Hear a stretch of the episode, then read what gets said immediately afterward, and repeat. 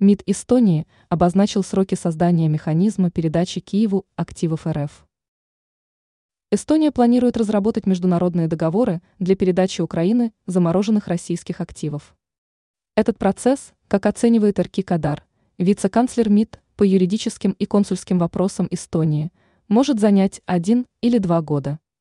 Сообщается, что сумма замороженных активов в Эстонии достигает более 30 миллионов евро.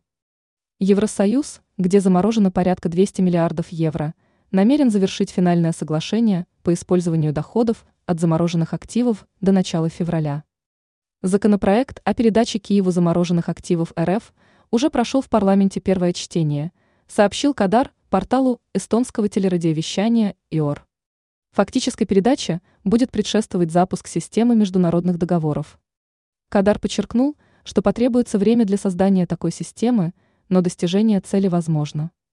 Эстония и ЕС продолжают работать над этим вопросом, стремясь найти решение.